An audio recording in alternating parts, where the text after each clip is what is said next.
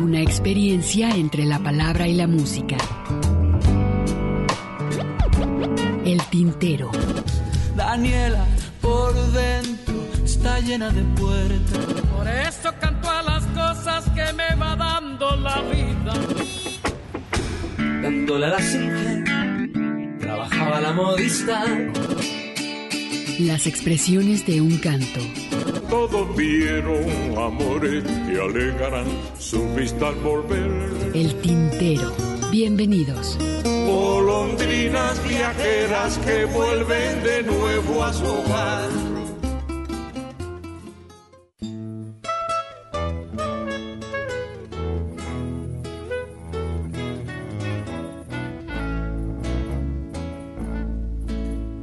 Tengo una novia que finge que no tiene orgasmos y al reprimir sus espasmos, al sofocar su laringe, me pone cara de esfinge.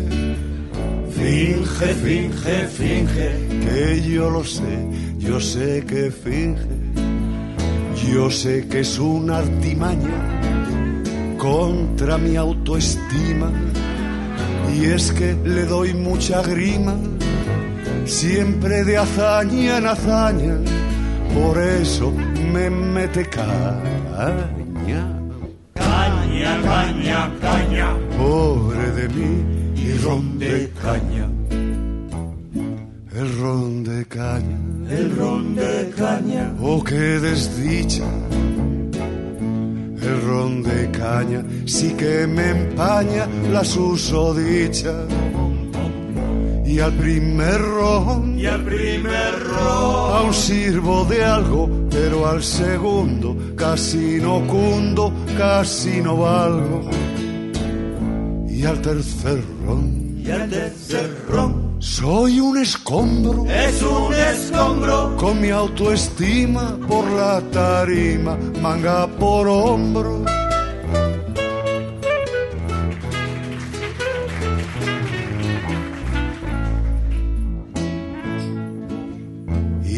Susurro a la oreja al ver su entusiasmo. Estás teniendo un orgasmo, se te ha movido una ceja, tu cuerpo se desmadeja. Deja, deja, deja, déjate no tendrás queja. Viendo que da su artimaña, nulos resultados, sus uñas en mis costados, se deja ir y me araña, fingiendo un poco de saña. Caña, caña, caña. Pobre de mí, Y ron de caña. el ron de caña. El ron de caña. sí que me afecta. El ron de caña, el que acompaña mi edad provecta. Y al primer ron, Y al primer ron. sirvo de algo, pero al segundo casi no cundo, casi no valgo. Y al tercer ron, Y al tercer ron. soy solo un lastre. Es solo un lastre. con mi autoestima por la tarima para el arrastre. El ron de caña El ron de caña. me compromete. El ron de caña que me desmaña y ya van siete. Y al primer ron no sirvo de algo, pero al segundo casi no cundo, casi no valgo. Y al tercer ron Y al tercer ron. parezco un leño Parece un leño. y mi autoestima por la tarima ronca su sueño. Ronca su sueño.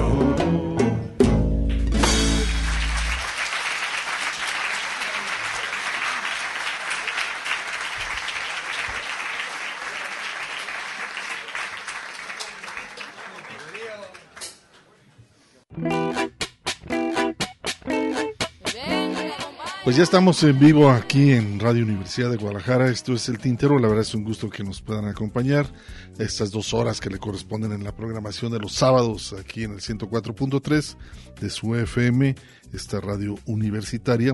Y bueno, iniciamos con Javier Caray, ron de caña, algo de humor algo de humor, a veces este, ese humor negro que a veces utilizaba, este, que lamentablemente ya falleció Javier Cray, pero siempre con ese toque también fino a veces en, en sus letras y siempre en los cafés por ahí en Madrid donde eh, cotidianamente se presentaba Javier Cray. Con esto les damos la bienvenida. También me da muchísimo gusto recibir a mi compañero aquí en los micrófonos, por supuesto a Ernesto Ursúa y también Alberto, el buen Alberto que nos está haciendo acá el favor de operar este programa en vivo aquí en Radio Universidad de Guadalajara. Muchísimas gracias, Alberto. Y pues bueno, Ernesto, ¿cómo estás? ¿Cómo estás, Hugo García? Buenas tardes a todo nuestro público Radio Escucha. Qué bueno que nos acompañan el, el día de hoy, la tarde de hoy. Esperemos que se queden con nosotros de aquí hasta las 19 horas 7 de la, de la tarde. Todavía va a ser tarde, eh, soleada, un día que me ha amanecido eh, muy nublado el día de hoy, pero bueno, em, empezamos con eso que mencionabas, Hugo, Ron de Caña con Javier Crae, ese estilo tan particular, no en balde. El, el, gran cantautor andaluz Joaquín Sabina siempre lo consideró el referente a seguir, ¿no? Es cierto que, y de hecho fue cuestionado durante algún tiempo por parte de Javier Crae el derrotero que tomó la carrera de Joaquín Sabina en el sentido de que lo que, lo que le cuestionaba mucho Crae a Sabina era la popularización de su música.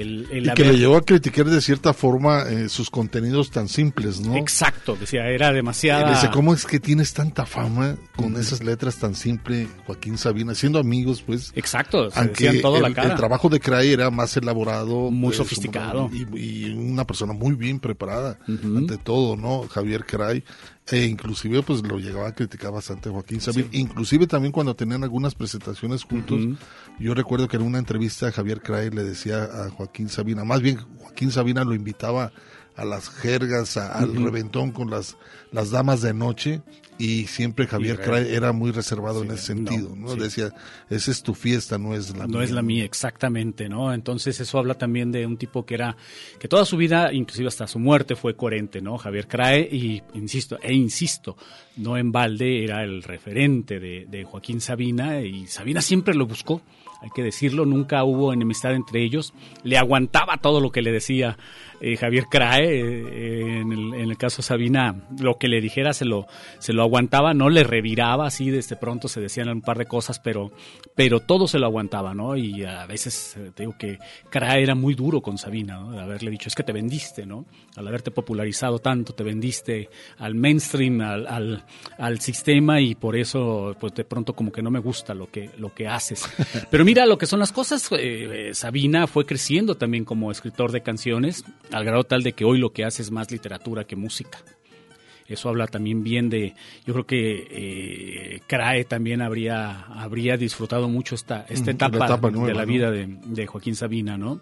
Pero bueno, con eso iniciamos, Hugo. Así es, Ernesto, pues lamentablemente en este año, con esto del COVID-19 y lo que ha sido con lo del virus, pues lamentablemente este, falleció Oscar Chávez el Día del Niño, ¿no? El 30 de abril lamentable se lo llevó en dos días eh, a este gran compositor, intérprete, actor, director, poeta, arreglista también por supuesto, un hombre muy completo, Oscar Chávez, y dentro de su figura, bueno, dejó una cantidad enorme de discos que, pues bueno, representado toda su carrera, ante todo también con la parodia política, que la otra vez estaba pensando el hecho de ver que quién seguiría después de, de Oscar Chávez terminó una generación, Ernesto, siento, eh, por ahí dentro de sus contenidos, eh, Oscar Chávez representaba mucho también la crítica política a través de la canción y la parodia.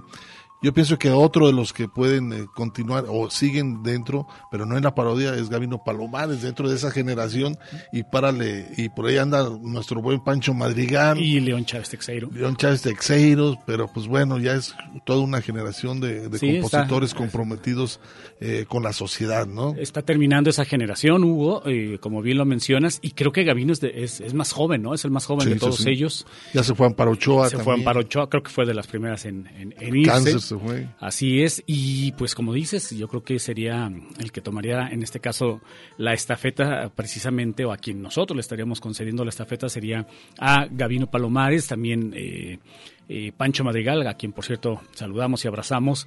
Él desde hace tiempo también está dedicado a otras cosas, este, regresó por un periodo breve de tiempo a, a, los escenarios otra vez, eh, motivado en parte por la insistencia de su amigo Virulo, ¿no? Pero eh, ya también tenía, antes de eso, también tenía mucho, mucho tiempo eh, Pancho que había dejado los escenarios, recuerdas también eso que nos comentaba, ¿no? Así es, Ernesto, y fíjate que uno de los temas que compuso eh, este Oscar Chávez, más bien que se acercó a una de las letras muy interesantes es del corrido de Juan Nepomuceno, Cortina, que este hombre habla sobre la historia de este personaje en la época de Santana, que combatió a los norteamericanos, en el hecho cuando se entregó la mitad de territorio, más de la mitad del, más territorio, del mexicano. territorio mexicano a través del presidente de Santana, este corrido muy interesante que canta Oscar Chávez.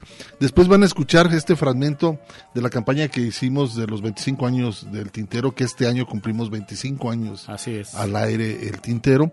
Vamos a ligarnos con esta canción que se llama Mariana, por supuesto con la voz de Oscar Chávez.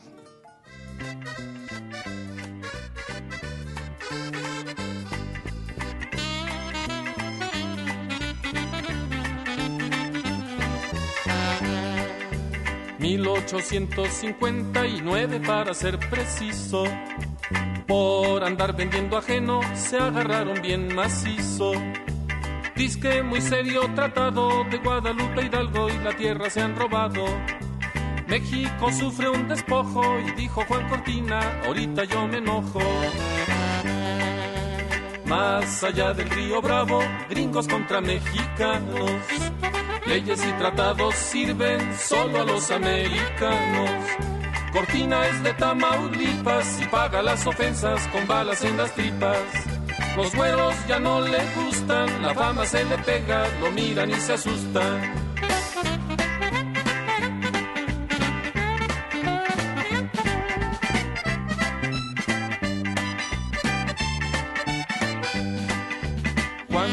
Nepomuceno Cortina sabe muy bien lo que pasa. Es un hombre entre los hombres para defender la raza. Entrenle rinches cobardes, decía Juan Cortina, les doy las buenas tardes. Miedo le tienen los rinches, decía Juan Cortina, yo sé que son muy pinches.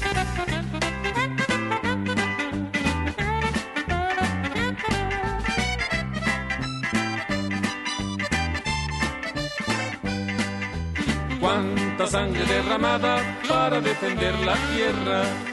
Si no saben respetarnos, vámonos a darles guerra. Rinches de todo el estado, decía Juan Cortina, se roban el ganado. Rinches de la madriguera, decía Juan Cortina, se roban la frontera.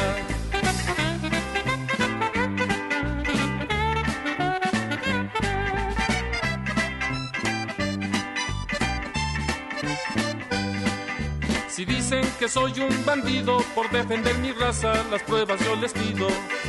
Juan Nepomuceno Cortina sacó para los gringos pistola y carabina.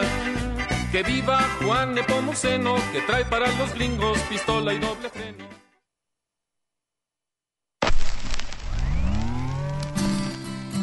Porque el tiempo tiene su historia. Es muy difícil la parodia porque requiere mucho trabajo y es muy ingrato. Se muere muy pronto, ¿no? Tiene una Por su mismo limitada. género, porque es un género inmediato, porque estás criticando cosas que van sucediendo.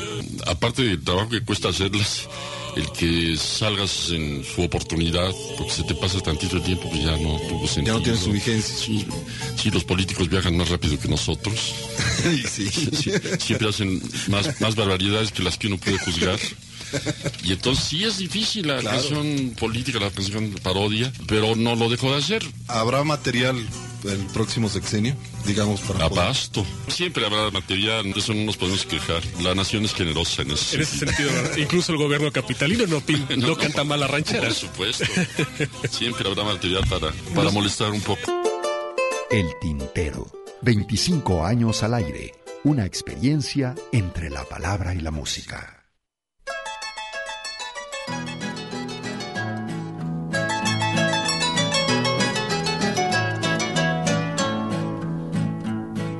Quisiera comer un panecillo con azúcar y canela muy caliente.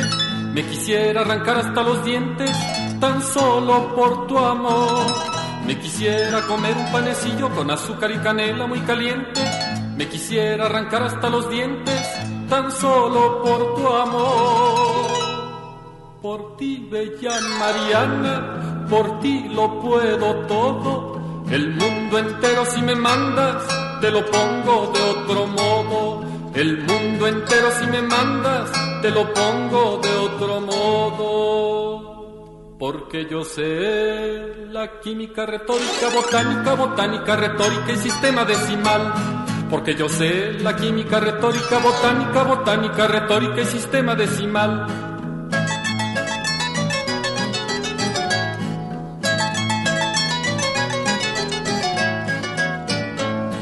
Volaré del uno al otro polo, imitando a los globos aerostáticos, hasta encontrar la piedra filosófica, cuadrada o triangular.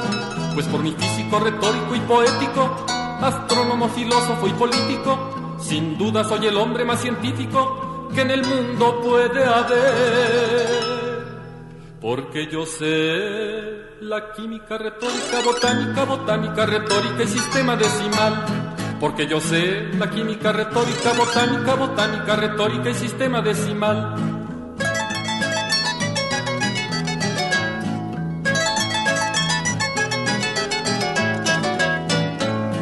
Haré que los pecados capitales sean obras meritorias para el cielo. Haré que los demonios del infierno se salgan a confesar. Bajaré al fondo de los infiernos, sacaré a los diablos de la cola a cada uno le daré yo su pistola para ver si saben pelear.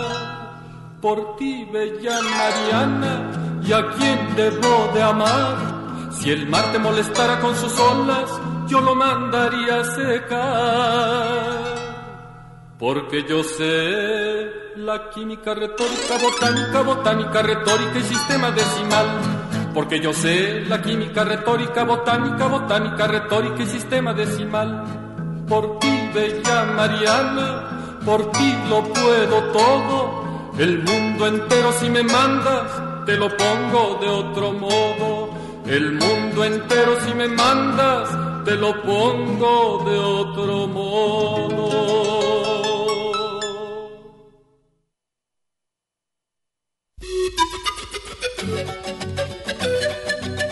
Pausa para llenar de tinta nuestras plumas. El tintero.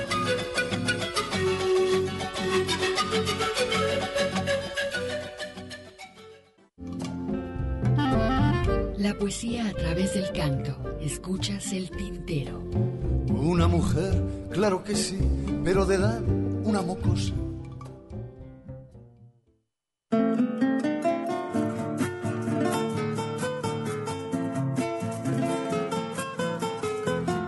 Pues continuamos aquí en vivo, Ernesto, estamos aquí en Radio Universidad de Guadalajara. Muchísimas gracias a las personas que se han comunicado también, por supuesto.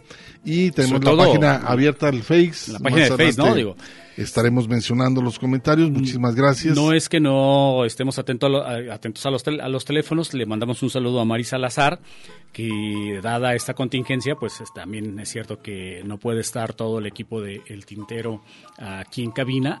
Esta es una situación extraordinaria y por tanto es que también no, no les hemos compartido el número telefónico porque, bueno, pues de pronto no alcanzamos. Pero si quieren hacer sus comentarios a través de la página del Face, está abierto, ahorita los podemos, ahí, ahorita hay cinco solicitudes de, para ingresar, ahorita los damos de alta, por supuesto.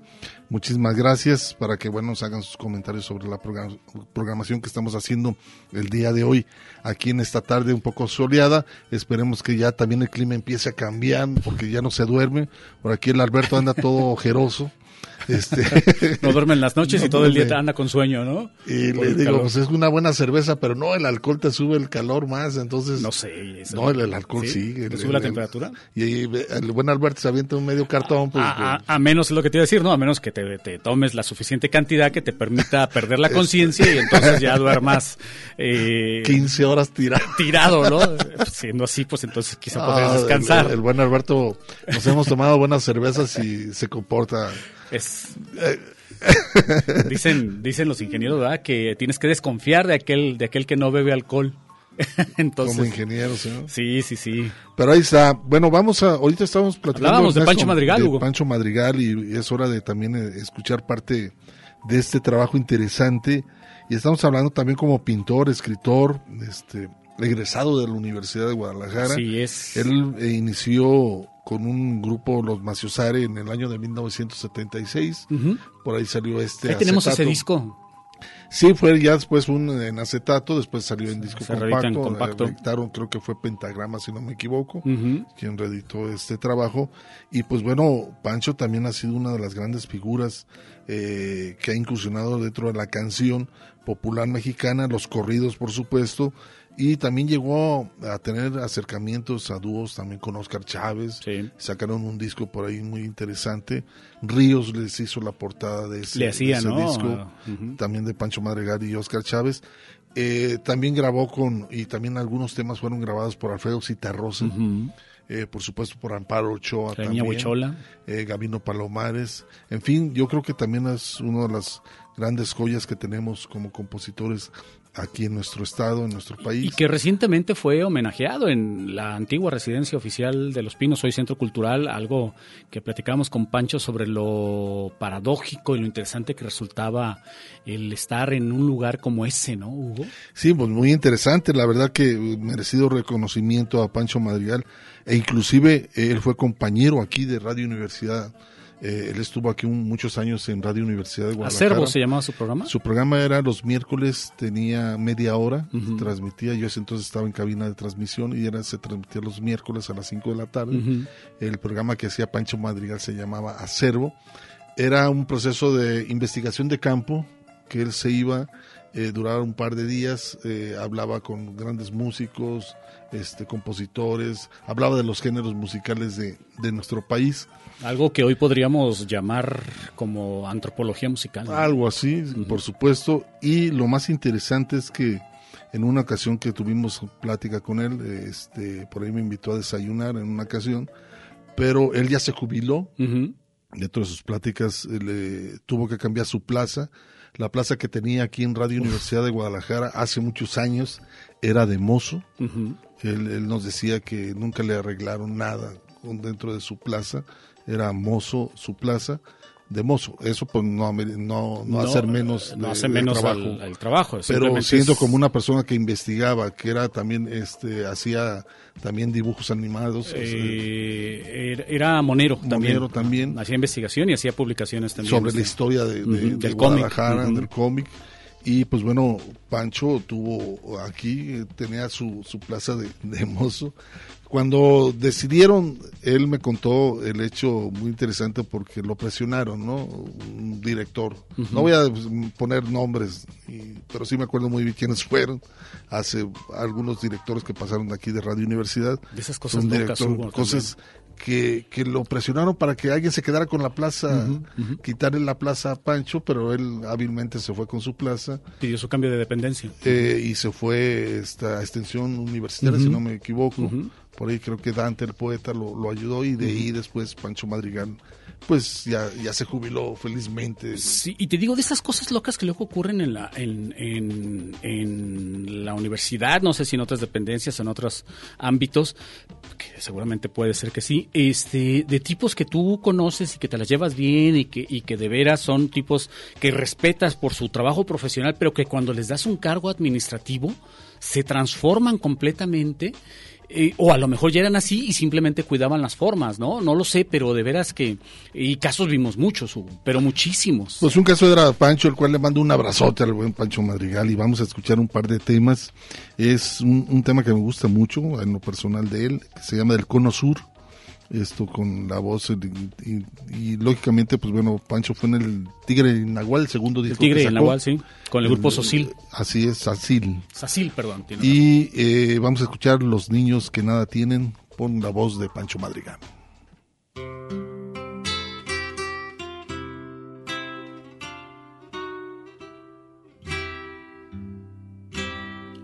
un poncho al hombro y un beliz. Una noche cualquiera sin que nadie se dé cuenta, sale de su país. De la América gris,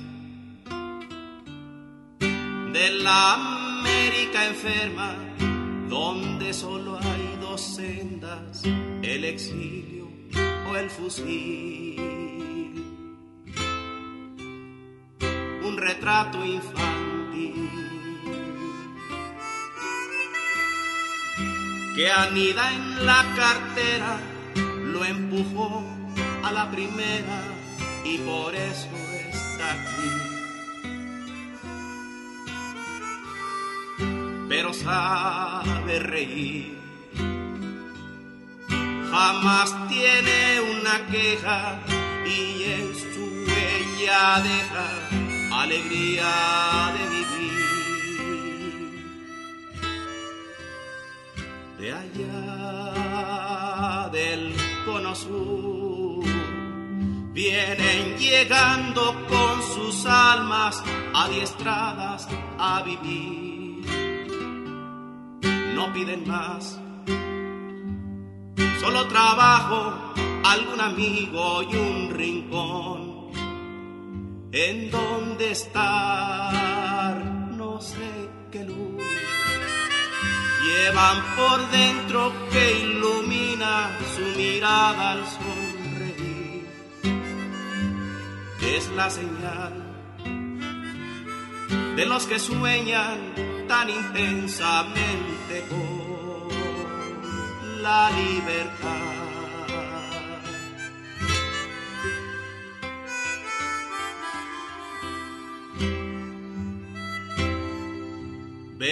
Mi patio, por favor.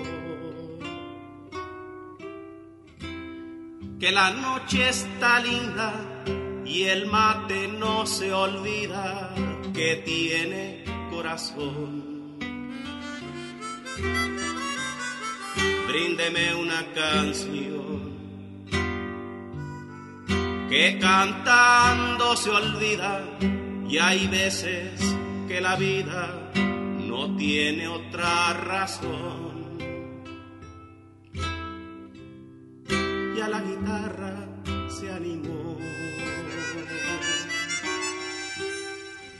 Y en medio de una samba la mirada se escapa clavada en un rincón. Sonrisa y desgarrón y a la mirada aquella se le empaña una estrella por lo que allá dejó. De allá del cono sur vienen llegando con sus almas adiestradas a vivir. No piden más solo trabajo, algún amigo y un rincón. En donde estar, no sé qué luz llevan por dentro que ilumina su mirada al sonreír. Es la señal de los que sueñan tan intensamente con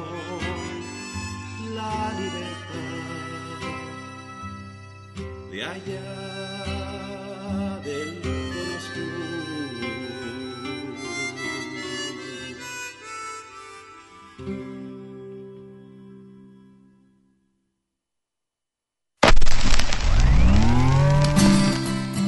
Porque el tiempo tiene su historia. Ya habíamos prestado a nuestro compañero Víctor Méndez y trae su guitarra. A nosotros nos gustaría que Pancho Madrigal, aunque en una ocasión me dijo que él ya se había retirado del canto, ¿no es así, Pancho? Hace mucho, sí. Yo ya cantar una canción, Pancho, que me gusta mucho. Sí. Una canción tuya que se llama No sería el amor. palabra no me has hecho nada, te juro no guardo el mínimo rencor.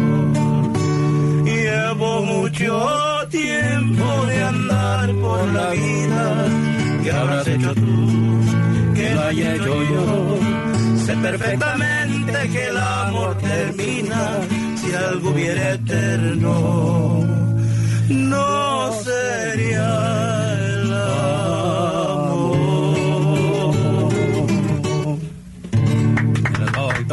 Y cantó Pancho. Entonces no se ha retirado del canto. El Tintero.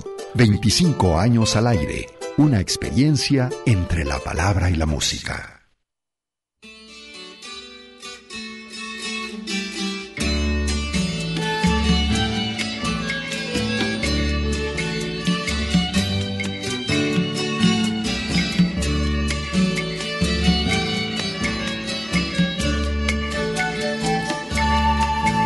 La lluvia barnizó el empedrado. La tarde se ha vuelto de oropel. Los niños preguntan de quién es. La luna reflejada en los charcos parece barquita de papel. Los niños preguntan de quién es. Como los niños que nada tienen, no se acostumbran a no tener. Quieren la tarde, quieren la luna, quieren el sol del amanecer, quieren la tarde, quieren la luna, quieren el sol del amanecer.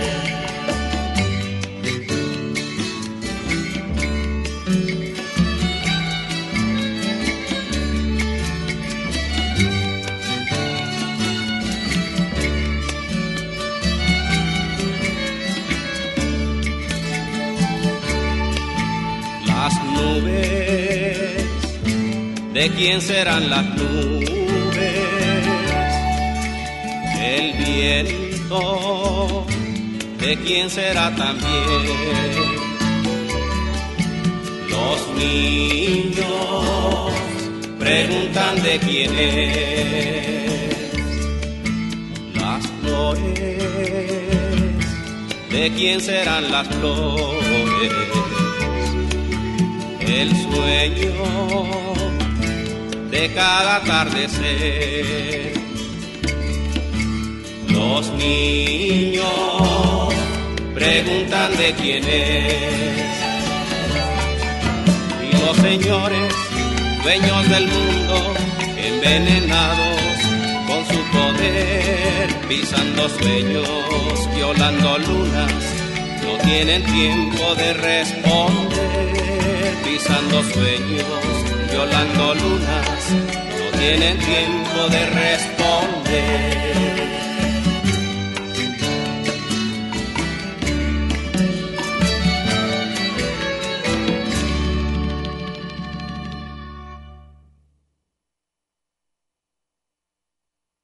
No vayas con tanta prisa. Observa todo Estás escuchando El Tintero. En un momento continuamos. Quédate Quédate un ratito y después te vas. Escuchas El Tintero. Continuamos. Mi halcón, mi peregrino, hoy me condujo a vos. Regresamos, Hugo, después de haber escuchado al querido Pancho Madrigal, eh, en primera instancia del Cono Sur y posteriormente los niños que nada tienen. Esta terrible realidad que no hemos logrado modificar y que siempre pues deberemos de, sobre todo ahora que están tan en boga estas marchas de la derecha en contra del tabasqueño Hugo, y pues no estábamos en un paraíso, ¿no? Como para que ahora se estén quejando de que, de que el tabasqueño se está llevando al comunismo. Primero, pues primero por lo menos lean a Ríos, ¿no? Con, con, esto de comunismo para principiantes.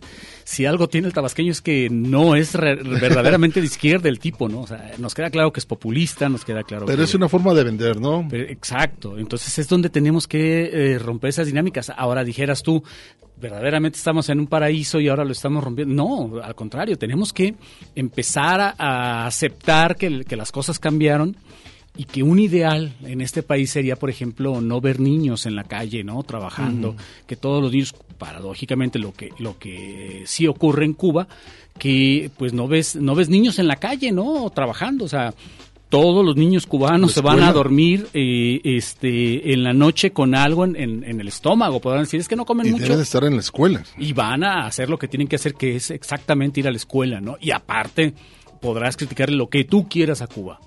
Ahora, dentro de, de, lo que ha sido con este, que estamos pasando con la pandemia, de todo el virus, Ernesto, eh, eh, de lo malo el hecho de que no le llega mucho a los a los niños, ¿no? Es una peculiaridad, cierto. De que, no la enfermedad no, no alcanza a, afectar, en la misma proporción a los, pequeños. Sí, tantos niños en la calle, ¿no? Imagínate. Sí, sí, sí un problema muy gravísimo ante todo que, se diera por ese lado. ¿no? Y teniendo en cuenta también este, las condiciones en las que viven, ¿no? Niños malnutridos, eh, niños propensos a las enfermedades por lo mismo y afortunadamente para ellos no, no, el porcentaje de niños afectados por la enfermedad no es ni siquiera remotamente cercano a lo que pasa con, con los adultos mayores, ¿no?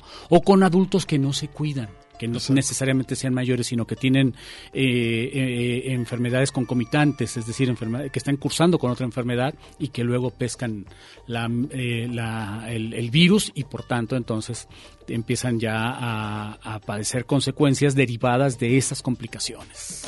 Así es, y ahorita que hablabas de Ríos, ¿no? Es por ahí estaba leyendo parte de, este de este trabajo que hizo como monero, excelente, una figura dentro también de la historia y que nomás tuvo la primaria, la primaria y una persona que leyó muchísimo la historia, no únicamente de nuestro país, sino de todo el mundo. Sí, sí. Los contenidos llevándolo a través del dibujo, ¿no? Y que además marcó un estilo muy particular y que marcó a una generación de moneros.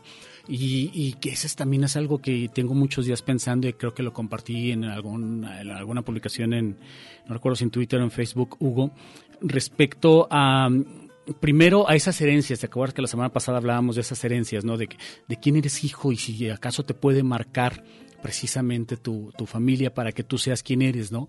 Yo pensaba en el caso de, Clemente Castañeda, de su padre, ¿te acuerdas? Ese gran luchador social, este tipo que, que, tiene un gran reconocimiento por parte de la comunidad intelectual local jalisciense, eh, por ser ese gran luchador, por ser un tipo comprometido con las causas y luego ver a su hijo haciendo lo que hace, a mí me, me, así me, estruja el corazón de, de, ver, de verlo participando en estas dinámicas del poder justificando lo, injustificable. Y me preocupa mucho porque además yo lo que recuerdo de Clemente Hijo es precisamente que es un tipo eh, preparado, que era un tipo también muy, muy consecuente con el legado, ahí sí, con el legado de su padre, por un lado, y luego por el otro, en el caso de Rius, con esos moneros que, que te digo que, que marcó en esta generación, ver este monero, por ejemplo, este monero acosador que yo le, que yo le llamo Hugo, y todo lo que ha cambiado su trabajo, consecuencia de la manera en que se comprometió con, con, estos grupos de poder también. Y me acuerdo mucho de cómo seguía yo este monero cuando estaba ah, empezando a estudiar la licenciatura y era mi referente en cuanto a esa agudeza, esa crítica, esa visión de cuestionamiento del poder.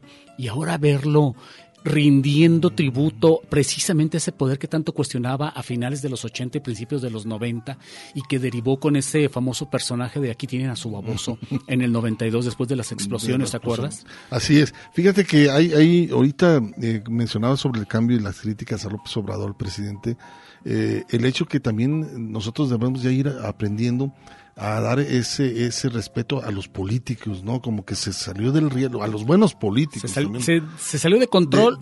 totalmente a, la, a través del Facebook, burlarte de todo, este, la política como, como chacota, ¿no? Este, y yo creo que también uno como, como, como personas, como personas también críticas entre los medios, también tener ese respeto, el hecho de las figuras eh, políticas, ¿no? Hacer memes, hacer todo ese tipo de basura que también no te lleva a nada eh, y, y únicamente eh, ha crecido y yo pienso que también dentro de todo lo que ha venido del cambio en este proceso, empezar a dar ese respeto, ¿no? El hecho de ser críticos, pero tampoco no meterte con las cuestiones personales. Hay unas cosas que esto ya se envolvió, Sí, sí, se hizo sí. Un, un masacote. Hay, de- hay una línea que, se, cosas, que ¿no? se ha rebasado, ¿no? En eso estoy completamente de acuerdo. Sobre todo, Hugo, porque, eh, digo, lo comentábamos en su momento también, de que pues no podemos ser cómplices del poder, ¿no? O sea, nuestra, Claro, nuestra claro. línea toda la vida ha sido... Y también nos, nos cuestionaban, ¿te acuerdas? Hace unas Por semanas Face, en sí, Facebook sí. una persona nos cuestionaba que, que, que no éramos eh, autocríticos y decíamos, ¿cómo se ve que no nos conoces, verdad?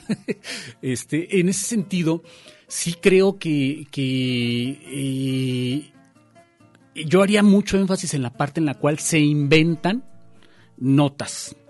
Es decir, con el afán de estar, y que eso es muy típico de la, de la derecha, de la ultraderecha, Hugo, con, y muy típico, por ejemplo, de esto, de este personaje que hablábamos la semana pasada que, que ayudó en la campaña para crear eh, lo- el eslogan este de un peligro para México, o de que no nos convirtamos como Venezuela. Como Venezuela. Este personaje venezolano de apellido Rendón, por cierto. Y estar descontextualizando cosas, estar editando videos para precisamente ridiculizar al personaje, creo que ahí es una parte que a mí me genera mucha preocupación. O sea, que el, el tipo no necesita realmente, digo, si, lo sé, si tú lo ves todos los días, no necesita que lo ridiculices. o sea, él solito, él solito se pone en la picota, ¿no? Como para que todavía inventes cosas. Esa es la parte que a mí me preocupa, ¿no? Y estar eh, inventando cosas como parte de una campaña que estamos permitiendo que, que- que exista para estar generando mucho más encono, más división en, en un país que ya tiene bastante división y encono. Y muchos problemas Y muchos que problemas. va a tener a futuro. Entonces, como que por ahí no va la cosa, ¿no? Exacto. Bueno, vamos a escuchar este, recordemos un trabajo de 1986, si no me equivoco, un buen concierto que se hizo en Argentina. Estoy hablando de esta agrupación chilena que se llama Quilapayún. Fue en vivo, se presenta en Argentina, quizás uno de los mejores conciertos que dieran por allá en este país. ¿Y qué tema, eh? Y Plegaria a un labrador, este es un tema del compositor que fue uno de los grandes compositores chilenos también, que es Víctor Jara, y lo vamos a ligar con La Carta, que es una composición que hizo Violeta Parra cuando se entera sobre el golpe de Estado allá en Chile.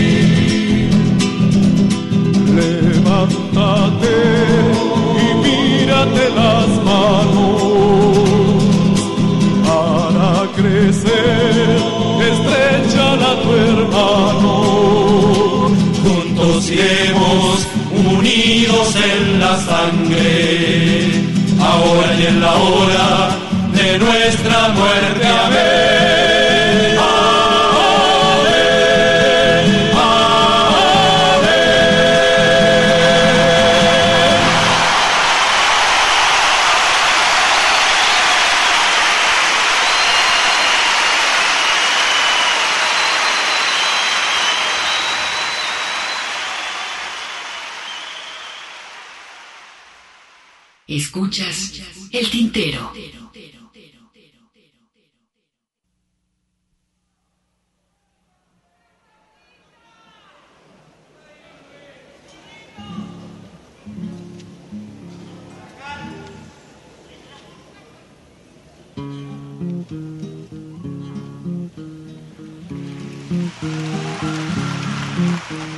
Me mandaron una carta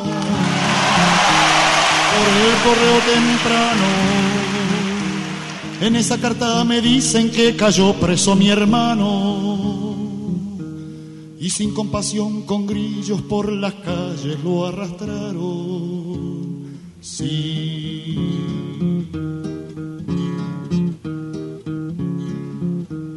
La carta dice el motivo. La carta dice el motivo que ha cometido Roberto. Cometido Roberto. haber apoyado el paro que ya se había resuelto. Si acaso esto es un motivo, preso voy también, sargento. Sí.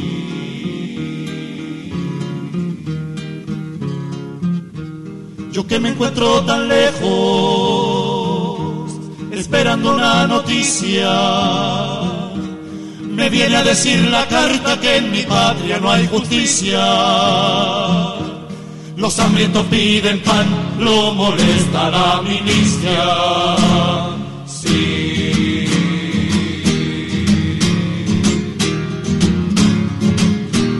Habráse visto insolencia, barbarie y alevosía presentar el trabuco y matar a sangre fría. A quien defensa no tiene con las dos manos vacías. Sí.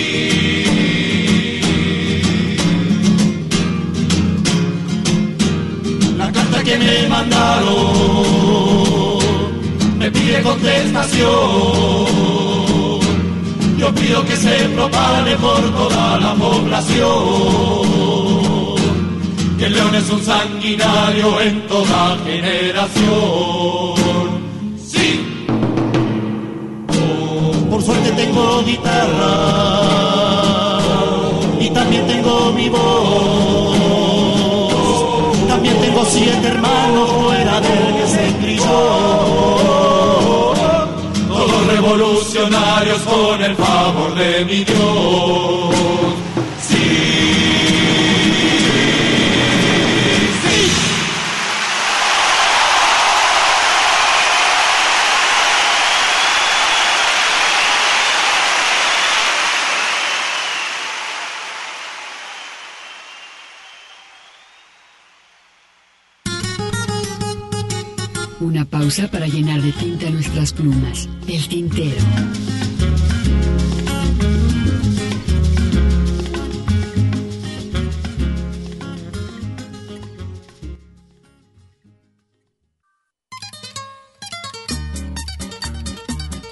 La poesía a través del canto. Escuchas el tintero.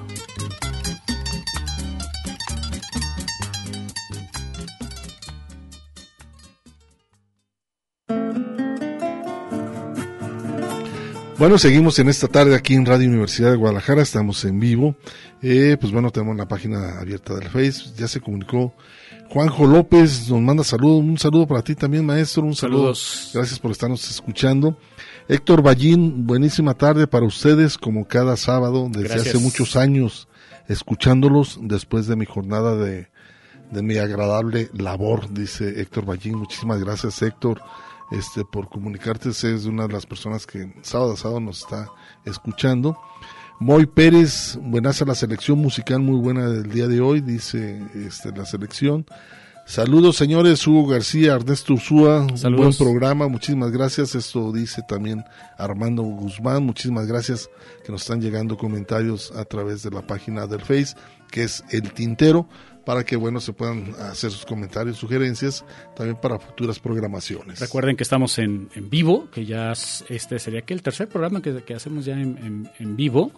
Y entonces, eh, ojalá puedan seguirse comunicando con nosotros para también hacernos sentir que hay alguien allá detrás de eh, sus bocinas, de sus aparatos reproductores. Y bueno, y pues ahora es tiempo de irnos a Venezuela, Hugo.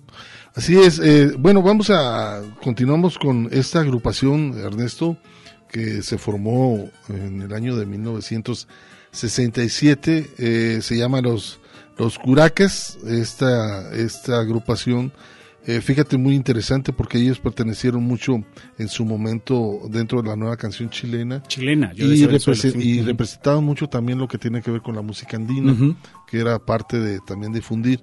Y por muchos años, desde 1960 más o menos, eh, esta agrupación acompañó a Violeta Parra este, en algunas presentaciones. Después, eh, tú bien sabes que se formó este, los Peña de, los, la Peña de los Parra. A la muerte de Violeta Parra, bueno, el suicidio que tuvo eh, esta cantante, eh, esta agrupación empezó a hacer presentaciones eh, en, la, en la Peña de los Parra y fueron de las primeras agrupaciones que empezaron a difundir el folclore latinoamericano, por supuesto, llegando esas olas a través de la música andina, esta, los curacás. Y vamos a escuchar algo, ¿no? ¿Te parece este par de Escuchamos, sí, a esto que se llama Chagrita Caprichosa y posteriormente Adiós, pueblo de Ayacucho. Se quedan con esto, están en el tintero.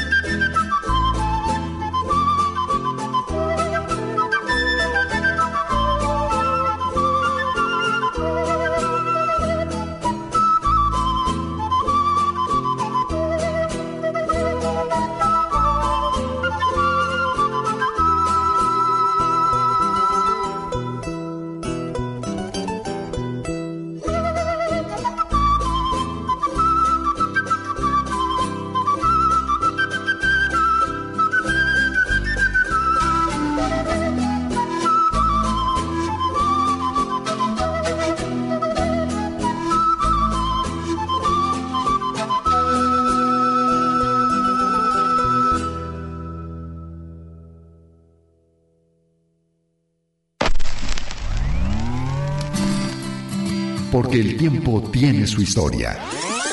golpe de Estado comenzamos un exilio de 15 años en Italia. Y otro momento importante es cuando regresamos, el año 88, a, a Chile. Yo diría que, que, el golpe de Estado fue cambio, cambio muy brusco en nuestras vidas y yo creo que una gran apertura en nuestra música. Intilimani. El Tintero. 25 años al aire. Una experiencia entre la palabra y la música.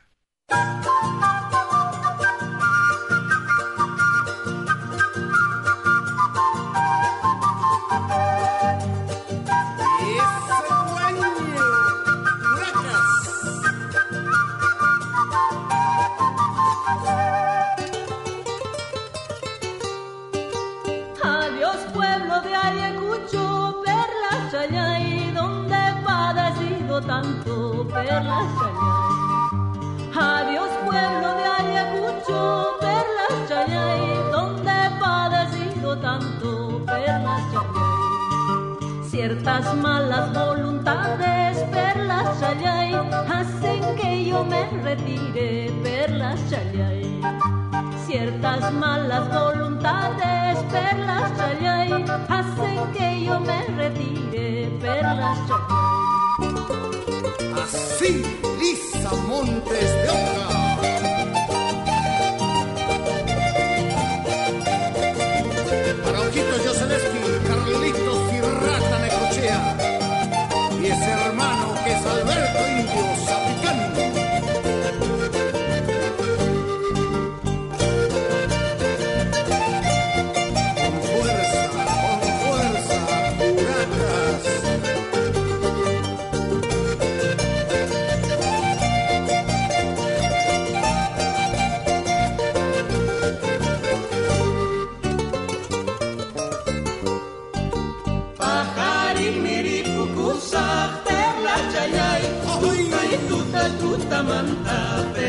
cenyai Pahari mirip kusa tela cenyai Tutai tuta tuta manta tela cenyai Sungkui Kau sas pai cakuti musa tela cenyai Wayus pay kamana nyaca tela cenyai Kau sas pai cakuti musa tela cenyai Wayus pai kamana nyaca tela cenyai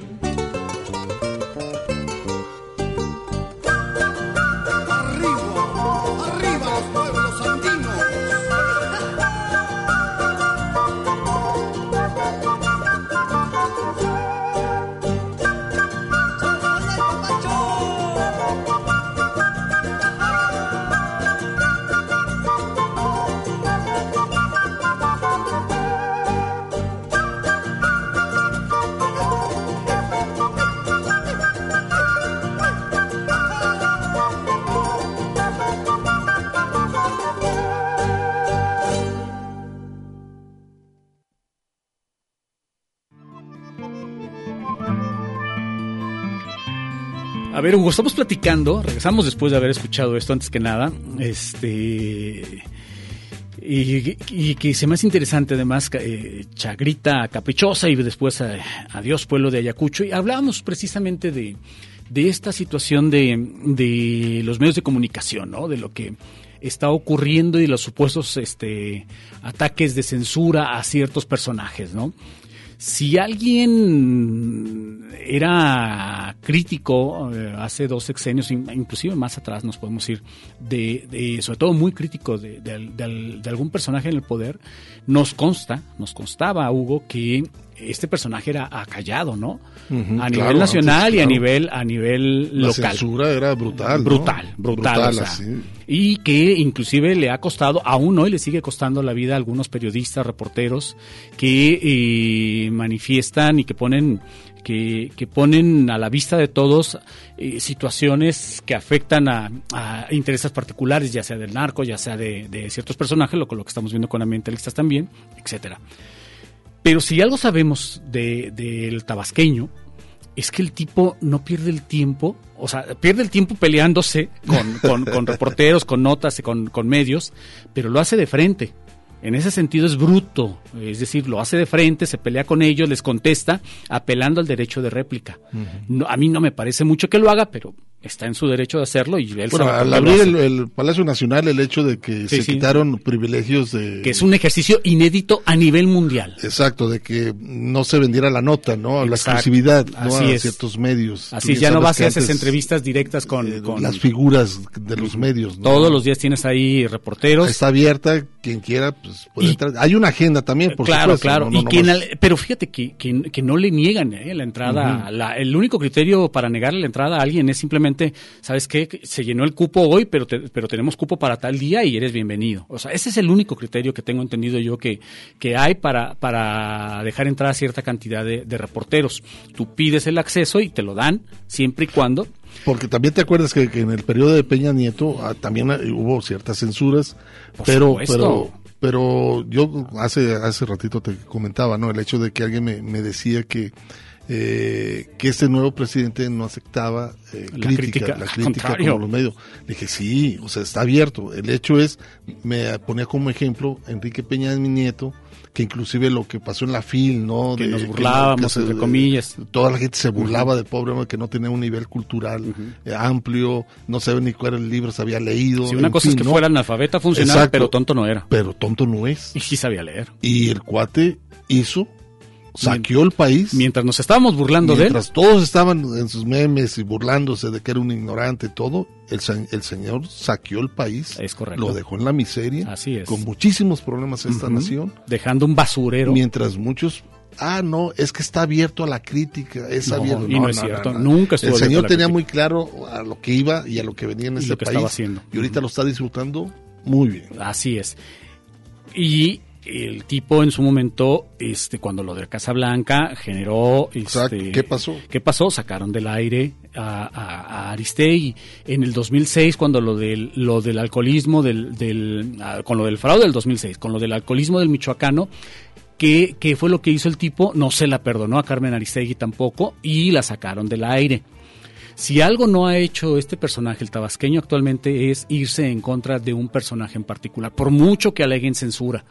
Lo que están haciendo, y eso nos tiene que quedar bien claro, lo que están haciendo los dueños de medios de comunicación, los concesionarios de, med- de medios de comunicación, ha sido quitarle el micrófono o el espacio a ciertos, entre comillas, periodistas críticos del tabasqueño, pero no porque hayan recibido la orden de censurarlos, sino porque dentro de su, de su modelo de negocio entienden ellos que, con, de, que de esta forma estarían quedando bien con algunos personajes y por tanto entonces no perderían dinero.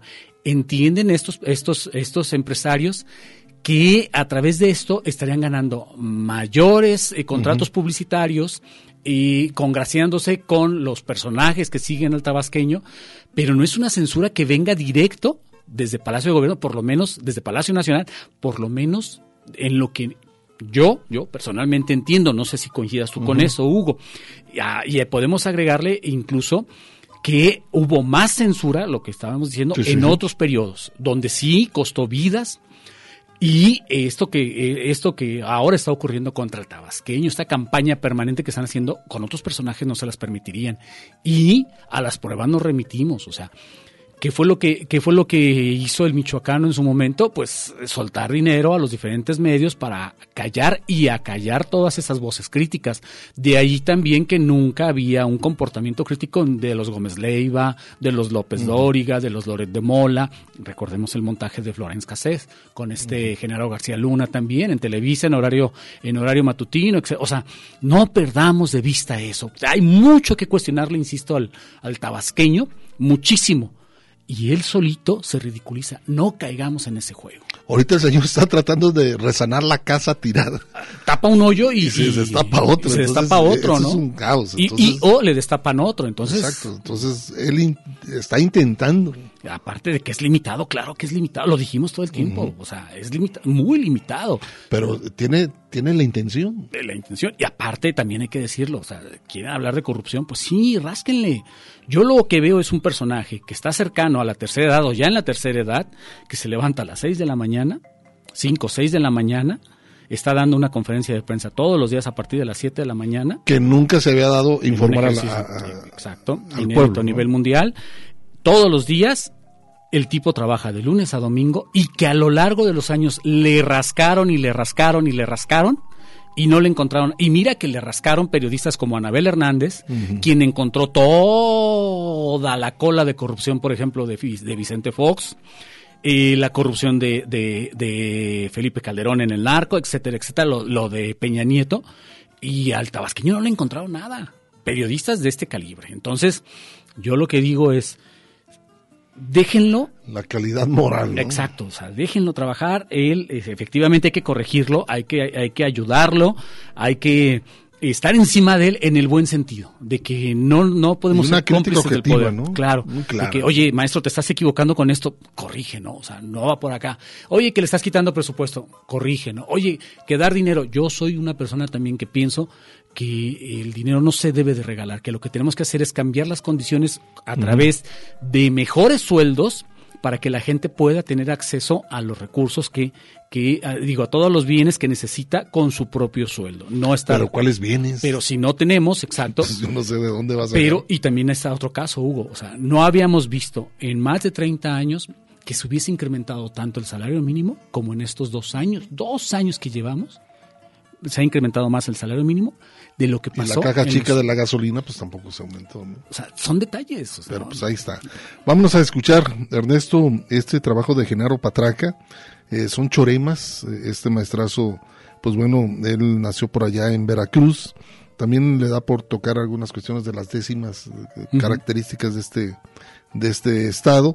También, mm, pues el blues, ha hecho algunos discos también por ahí, cargas un poco el blues y pues su poesía es coloquial más o menos de lo que sucede en su vida y eh, yo lo titulo más o menos este trabajo que son como esos choremas, ¿no? Entonces vamos a escuchar un par de temas, ¿no? Escuchamos el que Rola encuentra y posteriormente Intento. A ver qué les parece.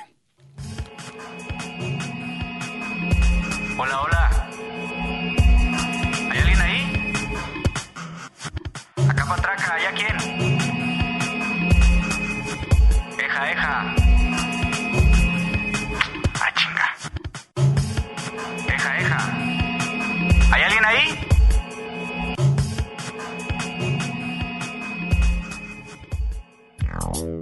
El que Rola encuentra. Y así, Rolando escuchaste que la ciudad tenía lugares fértiles. Underground, donde llueve todavía y huele a tierra mojada y negra conciencia. Negra la tierra, las uñas, las axilas y el pescuezo.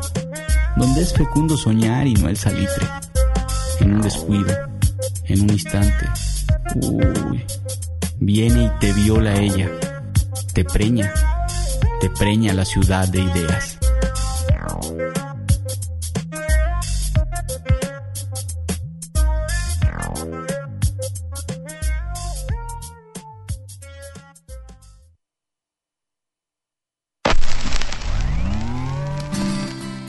porque el tiempo tiene su historia. Aquí. Un canto para todos. Lo mejor del canto nuevo. Por eso canto.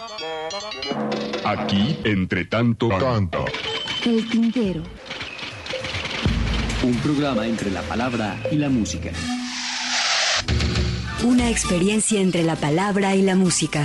El Tintero. Soy del pueblo, pueblo soy. Si a donde me lleve el pueblo voy. La poesía a través del canto.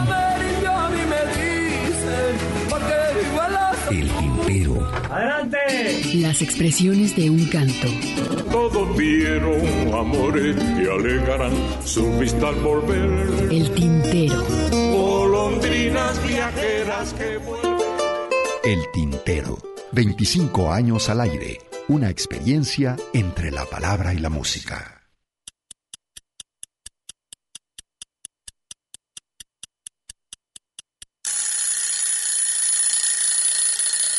Una vez quise ser y me quedaron grandes las palabras. Grande la lengua, chica la boca, hijo de la tele Coca-Cola, primer mundo deforme hematomoidal. No, no es como te lo imaginas. Los alebrijes sí son bellos. Y por ahí me fui. Náufrago de ideas, cortito de intelecto, despierto pero muerto. Fui sin brújula, sin estrellas, sin sentido. No di más, no pude, Se me extravió el sur y cómo me dolió. Siendo ciego me quedé en quehaceres viejos y al centro de la tierra fui a parar. Ahí me enteré de que Julio Verne alteró la neta, de que todo es mentira y que lo escrito hoy ya fue. En otro tiempo, en otra lengua y tantas desgastadas veces supe el origen en tu ombligo. Mm. Me puse a lamer por un tiempo. Luego salí del otro lado sabiendo a qué sabía la tierra sabia de los llanos. Sabia tierra. Cuando entraba remolinada por mi boca o salía de otra forma. En entrecortados putas madres, no me alcanza para la renta. O en un barato extraño. No recuerdo si dependían del no circula o porque la tierra iba en reversa.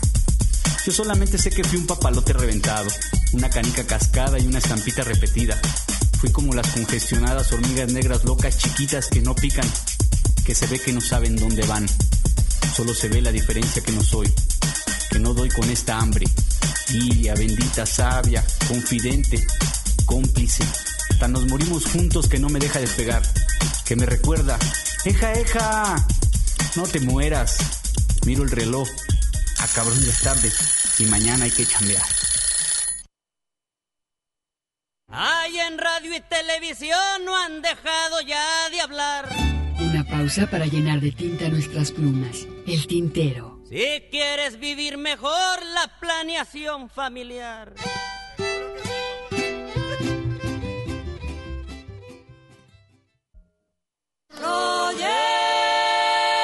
Escuchas el tintero.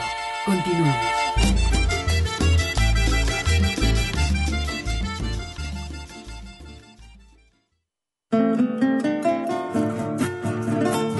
Regresamos, Hugo, después de este corte. Así es, este, bueno, estamos recibiendo algunos comentarios interesantes, muy respetables, la verdad, este, los voy a leer. Por aquí Germán dice, eh, nos ven como eh, están, dice, no ven cómo están las cosas, y tú Ernesto con el grito de guerra, dice, vámonos a Venezuela, Hugo, pues que ya no estamos en ella, o ya casi, y ya mero me dice por acá, dice Germán, nos hace este comentario. Nos lo vienen prometiendo desde Dice, hace mucho. ¿eh? saludos mis buenos amigos y échenle pasión. Eh, Muchísimas gracias Germán, te mando un Abrazo, cordial abrazo. Este, por aquí también Chester Arturo, dice, bien a gusto cada sábado. eh, por los comentarios, el mejor programa de radio UDG, dice saludos, muchísimas gracias Chester. Saludos. Armando también saludos, está de acuerdo con lo que estamos mencionando. Y por acá también interesante Víctor Manuel, que nos escucha también sábado a sábado, el michoacano Borolas, jajaja, dice el proyecto más neoliberal del tren Maya.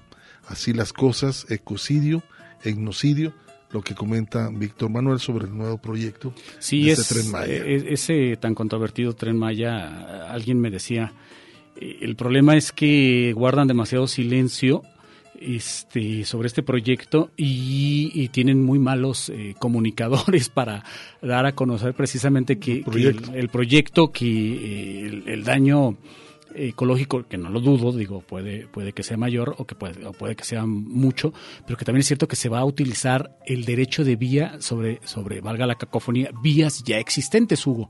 Y es algo que... que Yo desconozco mucho cómo está, otros dicen que es eléctrico, que no va a ser. no, o eh, sea, eh, va a ser cosas. algunos dicen que va a ser a diésel y que por eso va a ser este y el proyecto parece que también dice que va va a ser tantos fuentes híbrido. de trabajo, en fin. Eh, Exacto, Eh, porque a nivel internacional también se dice que, que va a generar una gran cantidad de, de fuentes de trabajo y que, eh, y que el proyecto es muy bien visto a nivel internacional.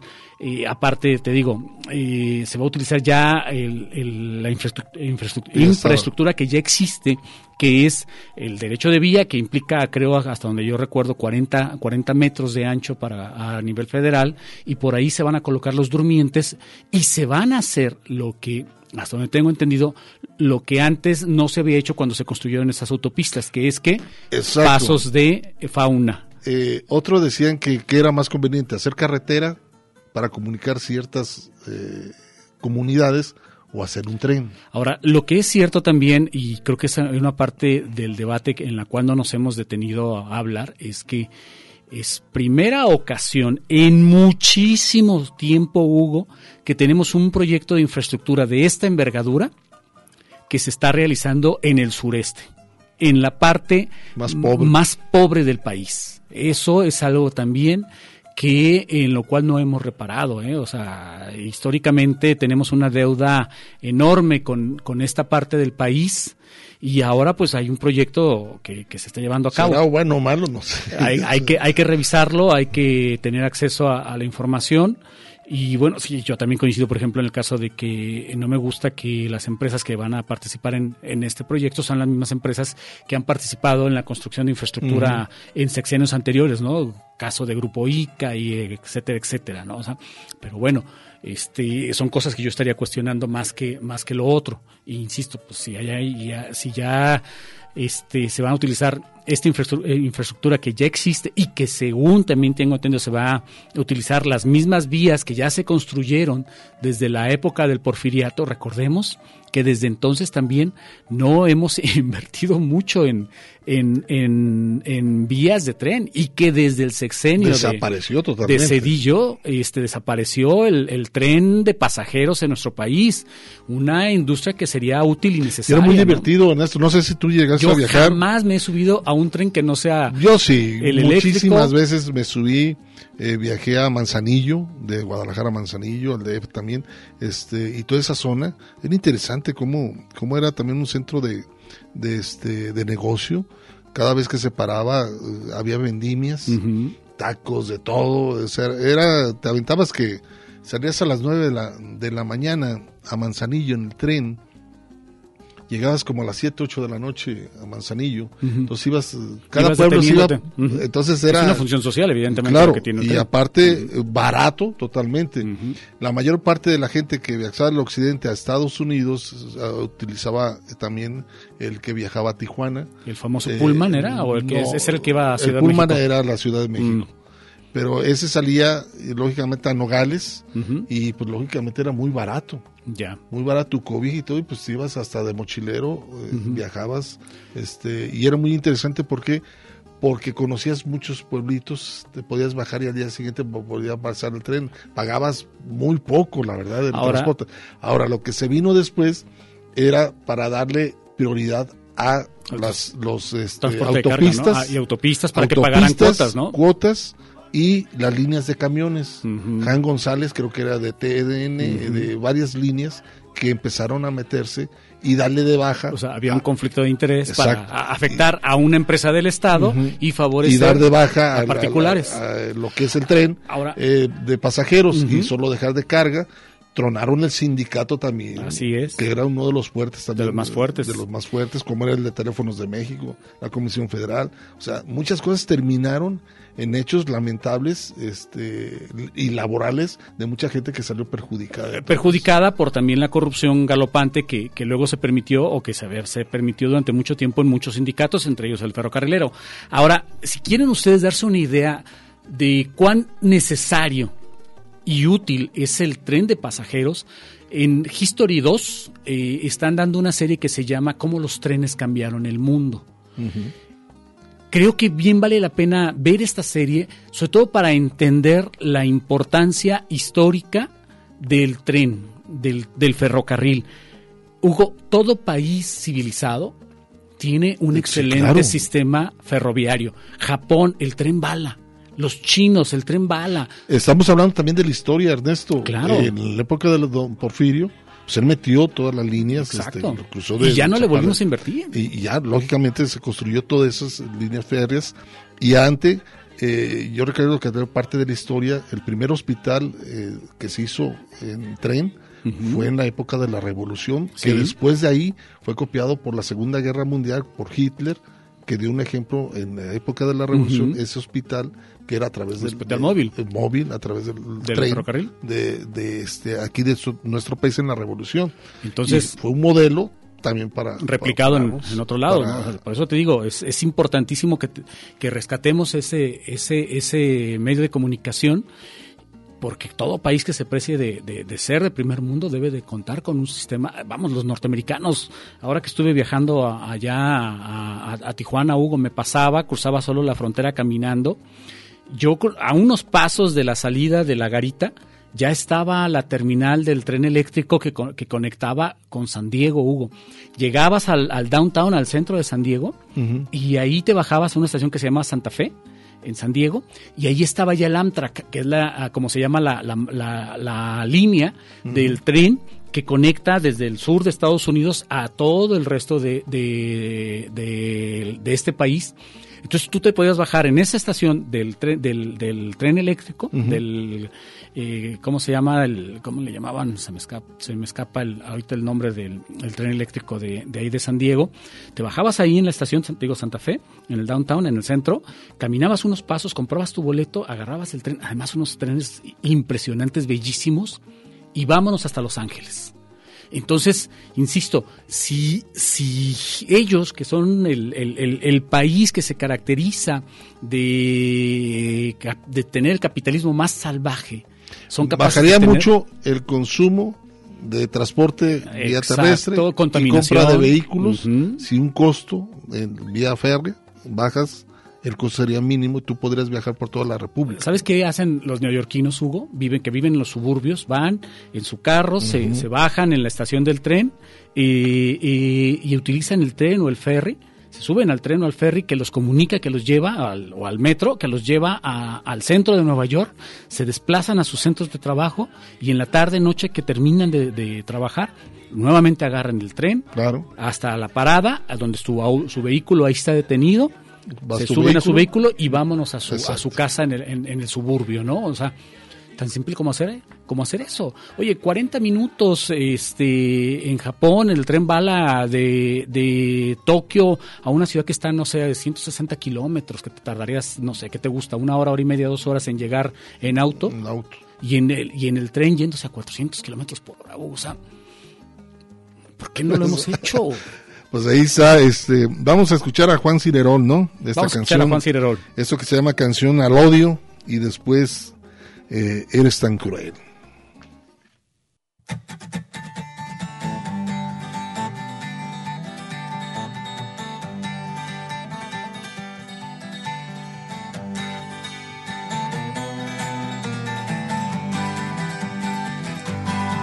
Parecelo, pero no es lo y tengo mucho que hacer. Tengo 20 pesos que me regaló ayer. A ver si ahora sí te pones a hacer algo de provecho. La cereza no es un buen pasatiempo.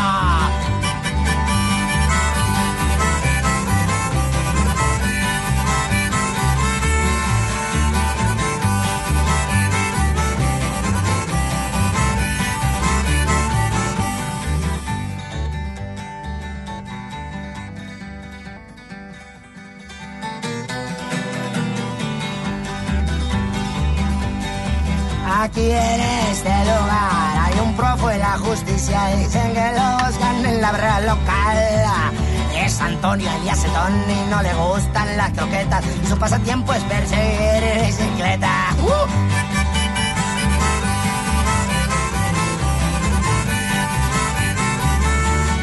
¡Uf!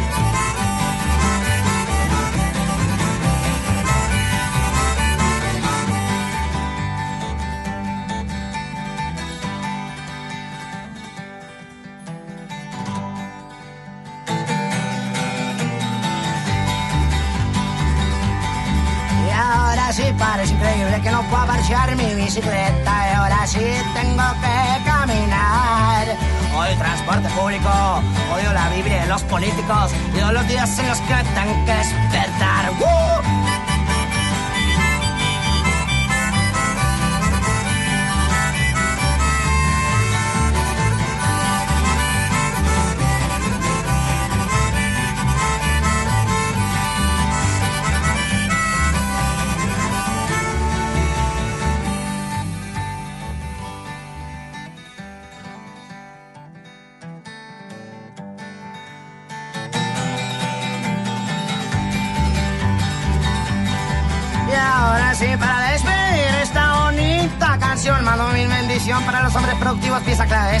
Hay que rendir cuentas a Dios trabajando ocho horas a la semana, con prestaciones superiores a las de ley. Oh.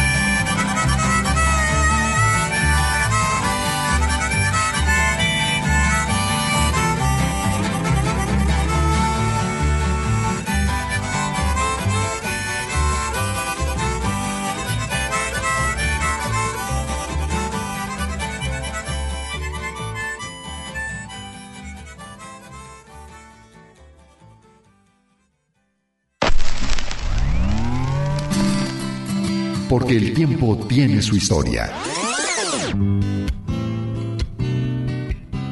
no sé si te permitió hablar de esto, pero este factor Dios es el que ha atormentado y ha sometido a la, a la humanidad a través de, de sus ideologías. Entonces, Vallejo. si Dios existe, no creo que estuviera de acuerdo ¿no? con ese tipo de instituciones acá abajo. Más que nada fue eso. ¿verdad? Entonces, el que qué sabe el Papa del cielo, pues es como es esa frase que yo la vi pintada en los muros del DF en algunos Ujú. lugares. que se me hizo- cuando vino el Papa Juan Pablo I la primera vez, es que me hizo muy linda esa que le pusiera a la banda. No han sido consecuentes con ello, ¿no? Sí, sí, la pederastia es más una como una como la violación, ¿no? es una cuestión de poder más que cualquier otra cosa, ¿no? espeluznante, es algo espeluznante ¿ah? este, porque es, eh, sí me estremece, ¿no? O sea, porque yo canto, cierro mis ojos y, y veo las imágenes, ¿no? Ser bocado de los tiburones y todo esto, lo voy viendo, como una película, siempre veo mis videos, ¿ah? ¿Les parece? Nos vamos a escuchar Pandilla de Carniceros. Continuamos una plática muy a gusto con Arturo Mesa aquí en el Tintero. Con la voz de pito que en ese El Tintero. 25 años al aire. Una experiencia entre la palabra y la música.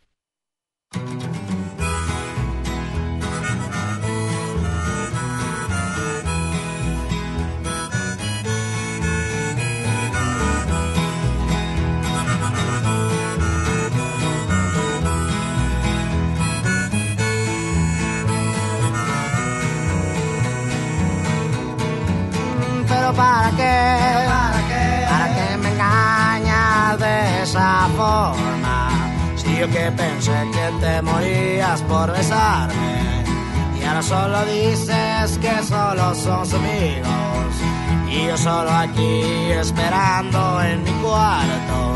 Pero ya para qué.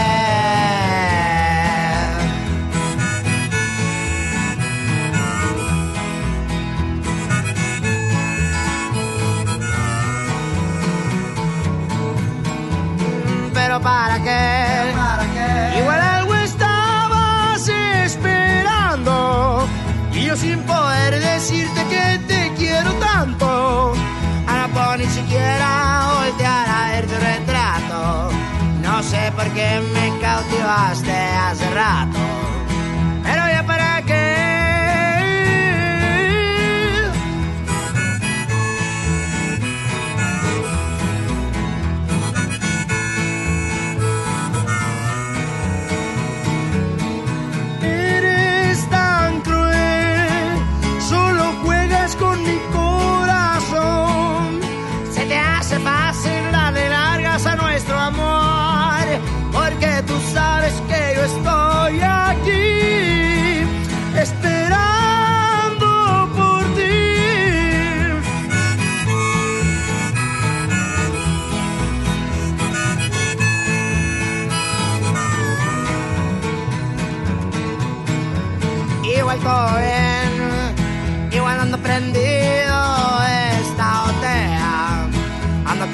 solo agarrando la pea.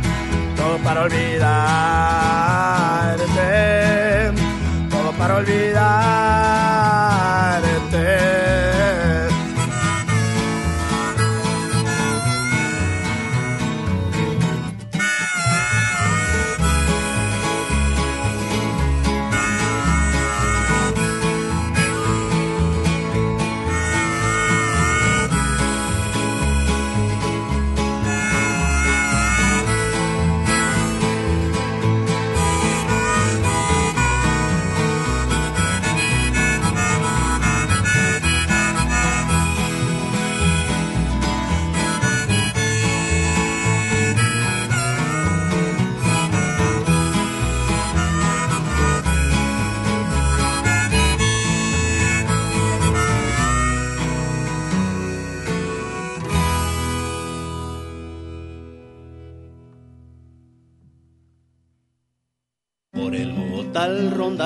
Tigre siguiendo los rastros de un nahual. Por el Bogotá. Estás escuchando El Tintero.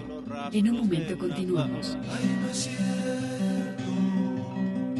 No es verdad. Por el Bogotá rondaba un tigre.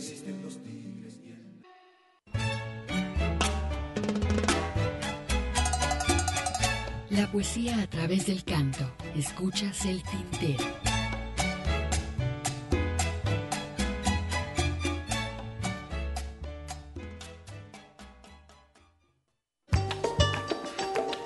Continuamos, continuamos aquí en el Tintero, después de este corte de estación en Radio Universidad de Guadalajara. Por aquí Carlos Nava dice, feliz, eh, feliz sábado, buen programa como cada ocho días, gracias, nos dice Carlos Nava. También Telma Lara, saludos eh, por el programa, muy buen programa, muchísimas gracias Telma, eh, a través de la página del Face. José Luis Barrera Mora, el tren, muy épicos viajes, dice Sabina, y los trenes eran animales mitológicos que simbolizaban la fuga, la huida, la libertad. Sí, recuerdo esa, esa frase que la cantaba, eh, viene, si mal no recuerdo, esa frase en el disco Joaquín Sabina y viceversa en, en concierto o en vivo del 1986, grabado en el Teatro Salamanca de Madrid. Y cantaba eso precisamente, este, eh, previo, si mal no recuerdo, también a interpretar cuando era más joven cuando era más joven. Eh, Germán también nos dice, nos manda una, una copia interesante. Eh, Germán dice, por último, su último viaje al DF en el tren fue en 1994. Nos manda por aquí la, El la- boleto. el boleto de su viaje. Si no me equivoco, Germán era el Pullman que salía a las 9 de la noche. Este, creo que salía a esa hora, viajar toda la noche a llegar al DF. A mí me está diciendo Olimpia. Este, Este, que era interesante. No sé si también te tocó viajar. 8.30 pm, dice. Eh, por la- ahí más o menos, 9. eh, las- por ahí salía el Pullman. Y otra era el viaje a Nogales, era muy interesante viajar a esta zona de Tepic, Sinaloa, porque llegabas ahí al plan de Barrancas, toda la zona de túneles, y era muy interesante ver todos los barrancos. Como el famoso Chepe también, ¿no? Sí, sí, sí, era, y el cambio de guardia, de la, te decía Ernesto, De- de los soldados era ahí en plan de Barrancas, Mm. se esperaba el otro tren que venía de Nogales y eh, por ahí el que salía de aquí, en plan de Barrancas, bajaba la guardia militar y subían nosotros e intercambiaban los soldados. Entonces era bien interesante porque llegabas a Tequila, te comprabas tus pomos Y ya te ibas. y ya te ibas bien a gusto. bien a gusto. estos viajes a, a, a, este a Mazatlán. Sí, a mí nunca me tocó. Toda, eh, toda esa parte del norte, pues viajabas con muy poco dinero Ujú. y conocías muchos estados a través del tren. Sí, eh, ojalá, ojalá que regrese, que regrese el tren y que esta coyuntura nos sirva también para, para retomar eh, este medio de transporte y lo se modernice, ¿no? Y le hagamos, honremos y le hagamos justicia a, e- a este medio que, ahí sí, fíjate, Hugo, dentro de los muchos males que tuvo el, el periodo neoliberal, pues este fue uno de los más castigados, ¿no? El tren. El tren. Vamos a escuchar, eh, quizás eh, muchos han dicho sobre la obra de León Gieco que el mejor disco que ha sido ha sido este este trabajo que se llama Mensajes del Alma, el disco, considerado el mejor disco eh, dentro de estas mezclas interesantes que hacen en el, en el proyecto. Es muy bueno este disco. Y escuchamos Gira Gira y lo ligamos con Mensajes del Alma con este argentino León Gieco.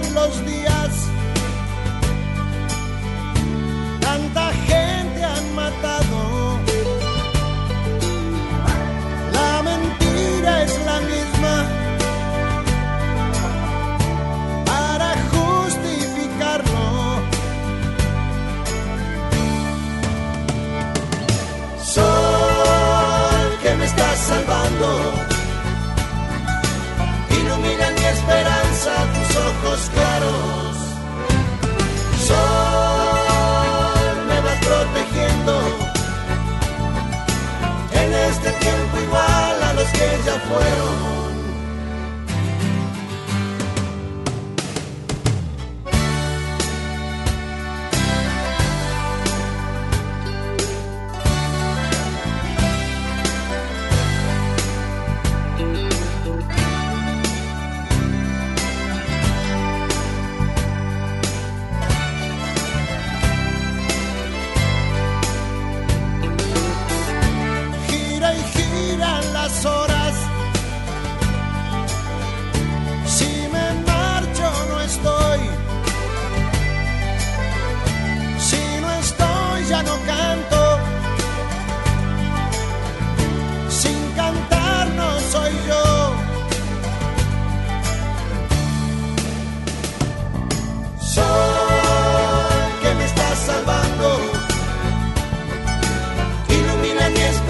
Esperanza tus ojos claros. Sol, me vas protegiendo. En este tiempo igual a los que ya fueron.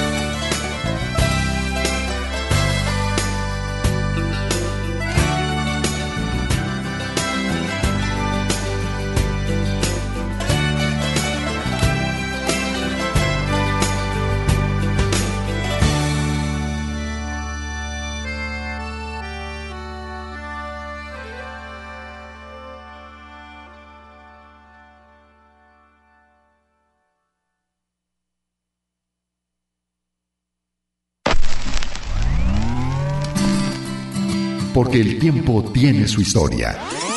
De lo que es Solo le pido a Dios, eso fue compuesto con el espíritu de aportar algo para la paz entre Chile y Argentina, porque Chile y Argentina iban a entrar en guerra. Eso fue año 78. En la misma canción, poner estrofas como por ejemplo, Solo le pido a Dios que el engaño no me sea indiferente, si un traidor puede más que unos cuantos, que esos cuantos no lo olviden fácilmente. Eso está hablado por la cobardía que tienen los políticos, que tienen un discurso antes de ser votados y después que son votados le dan la espalda a la gente. Después hay una estrofa donde dice, solo le pido a Dios que el futuro no me sea indiferente, desahuciado está el que tiene que marchar a vivir una cultura diferente. Eso está cantado por Mercedes Sosa porque Mercedes Sosa ya se había exiliado en Francia. Le ponían bombas en el teatro, la llevaron presa en La Plata, que es un lugar cerca de Buenos Aires. Y uno de los primeros que se exilió fue justamente Atahualpa Yupanqui. Ahí fue una decepción total de parte de los argentinos porque decíamos, como un bruto, como era Onganía, cómo puede prohibir a una persona como Atahualpa Yupanqui, que realmente es el maestro de la música argentina. El Tintero. 25 años al aire. Una experiencia entre la palabra y la música.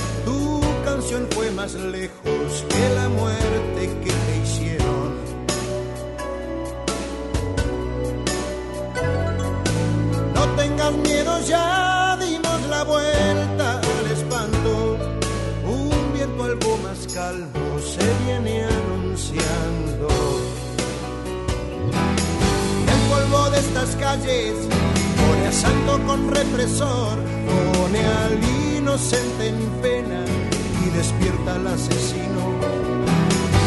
Vano del olvido y al de nunca decir nada, cuántas miradas caídas sin ver qué es lo que pasa.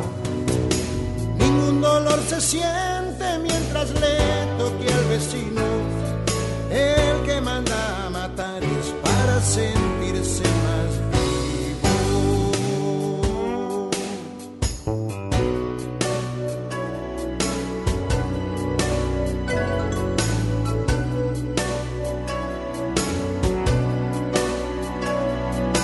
Son mensajes del alma, herida pero bien clara, sobre lo cobarde toda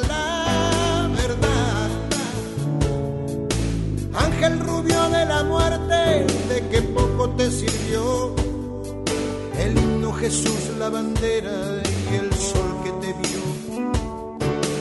Qué dignidad tan grande la de creer siempre en la vida, con solo ver una flor brotando entre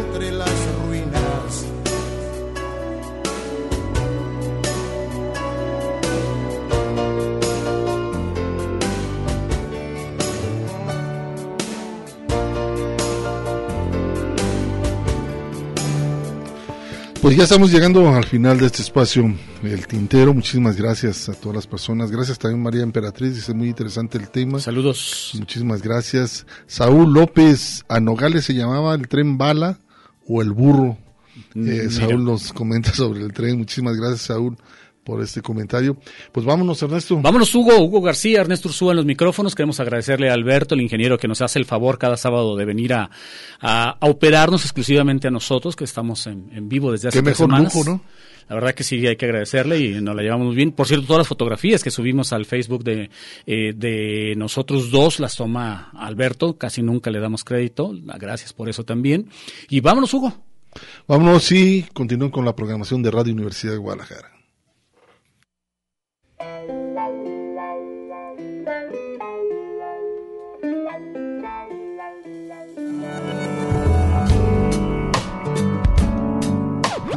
Esto fue El Tintero. Una experiencia entre la palabra y la música.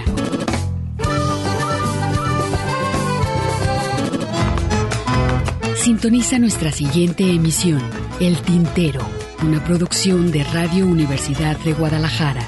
Señores, así se canta mi pago. Yo no soy cantor de juego.